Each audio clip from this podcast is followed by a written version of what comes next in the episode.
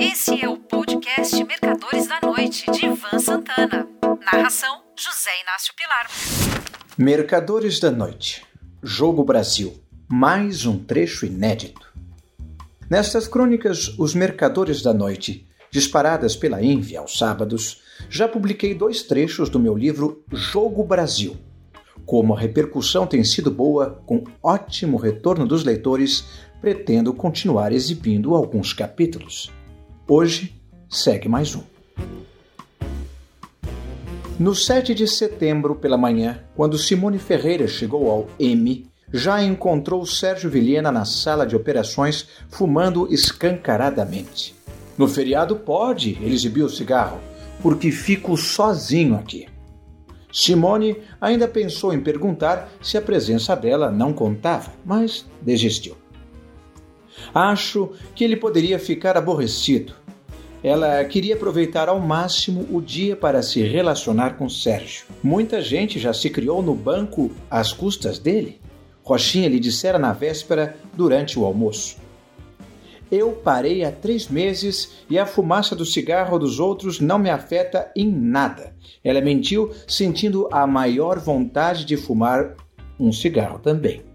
Ao longo da quinta-feira, Simone pôde aprender muito mais do que em seus primeiros três dias de trabalho. Foi uma verdadeira aula particular. Em determinado momento, Vilhena falou ao telefone com Celso Milani. Este voava em seu Gulfstream 4 particular para sua casa de praia na península de Nicoya, na Costa Rica, onde iria passar o feriadão com a família. Sérgio informou a Milani que o mundo estava calmo, sem novidades. Manda um beijo para ele, Simone pediu a Sérgio, só para que o patrão soubesse que ela estava ali, trabalhando num dia de folga. Sérgio transformou o beijo em um abraço e transmitiu o recado. Eu vou comprar um pouco de aveia para mim, Vilhena disse para Simone logo após a conversa com Milani e começou a digitar uma mensagem em seu laptop. Aveia? Simone não entendeu o que ele iria fazer com aveia e muito menos porque a comprava pelo computador. É, aveia dezembro, na Merck. Ele disse e se referia à Chicago Mercantile Exchange, uma das maiores bolsas de futuros do mundo, na qual eram negociados, entre diversos outros ativos, contratos de grãos. Ganhando ou perdendo, vou vender no MOC, completou Vilhena com um sorriso irônico. Simone Ferreira jamais soubera que havia um mercado futuro de aveia, mas sabia que uma ordem MOC, Market on Close, seria executada no fechamento do mercado, fosse qual fosse o preço no momento. Assim sendo, Vilhena estava fazendo um day trade, compra e venda no mesmo dia, para si próprio. Se a aveia subisse ao longo do pregão, ele ganhava. Se caísse, perdia mas não era necessário depositar margem de garantia, apenas embolsaria o lucro ou pagaria o prejuízo. Ele torceu junto com o colega pela alta da veia, alta essa que acabou acontecendo. No final do pregão, ele ganhou 2.800 dólares. Parabéns, disse Simone, mas, sem querer ser abelhuda, por que você comprou especificamente a veia? Por nenhuma razão especial, ele explicou. Só queria fazer uma especuleta. Escolhi aveia como poderia ter escolhido feijão vermelho na bolsa de Tóquio ou porco vivo castrado lá mesmo em Chicago. Simone Ferreira voltou a se lembrar do Rochinha. O Vilhena não tem muito interesse por lucros, gosta mesmo é de arriscar, ele comentara com Giuseppe Grilo. Após o final do expediente, Vilhena chamou Simone para tomar um drink por conta da aveia chamou mais por chamar e ficou surpreso com a avidez com que ela aceitou o convite. Ficou surpreso, mas gostou. Os dois foram ao Ash, uma charutaria, restaurante e café ali mesmo no Leblon. Em meio a snacks, ele bebeu Jack Daniels e ela gin tônica. Sérgio comprou e fumou um Havana Coiba Coronas especial. Simone Ferreira encerrou sua abstinência de três meses com meia dúzia de cigarros que Vilhena lhe cedeu sem remorsos.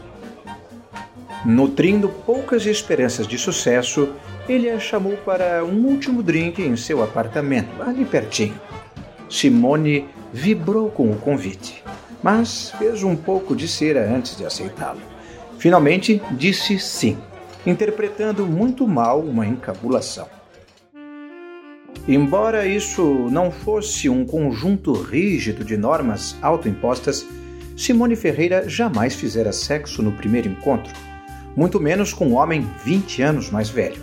Na verdade, não tivera muitos parceiros de cama e com nenhum deles sentira grande empolgação. Suas praias eram matemática e subir rapidamente na vida. Mas deixou que Sérgio a conduzisse ao quarto, fingindo um pouco de relutância. Até que não foi tão ruim assim, deduziu Simone ao final da sessão. Só não quero que isso prejudique minha carreira, temeu. Acho que fui fácil demais. Enquanto ela tomava banho, Sérgio Vilhena foi para a cozinha e preparou uma massa, e comeram com avidez, acompanhando-a com um tinto. Após o jantar, ela desceu e pegou um táxi para casa. Você já jantou? perguntou a mãe, Luísa, assim que Simone entrou no apartamento do catete. É, já, já jantei com um amigo.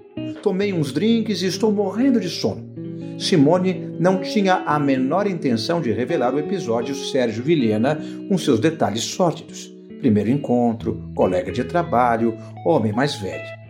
Só não conseguiu evitar que a mãe percebesse que ela estava de cabelo molhado. Luísa fingiu ignorar o detalhe do cabelo, mas não deixou passar em branco o bafo de cigarro da filha. Você andou fumando. É, foi a tensão do primeiro emprego, mãe, mas eu juro que vou parar de novo. Se o pai, Mário Ferreira, ficou intrigado com a cara da filha, que parecia de um gato que comera o peixinho do aquário, ele não deixou que isso transparecesse. Só espero que o Sérgio não haja como um fedelho, desses que acham que contar para os amigos é melhor do que comer.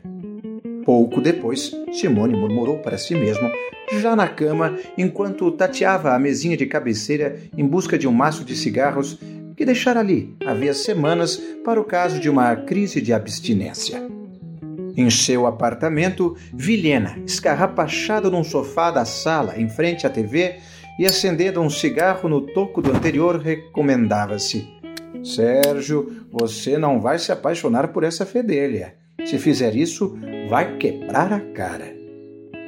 No dia seguinte, sexta-feira, 8 de setembro de 2006, Sérgio Vilhena não foi ao banco. Simone decepcionou-se com a ausência dele. Em determinado momento, como que incidentalmente, perguntou ao Duda: Cadê o Sérgio? Ela apontou para a cadeira mais alta, vazia, na cabeceira da mesa de operações. Ah, o Sérgio? É, toda vez que trabalha no feriado brasileiro, ele enforca o dia seguinte, a não ser quando há algo importante acontecendo. Algo importante, sei. Ela apertou os incisivos contra o lábio inferior. E este foi mais um trecho. Um abraço. Esse é o podcast Mercadores da Noite, de Ivan Santana. Narração: Inácio Pilar.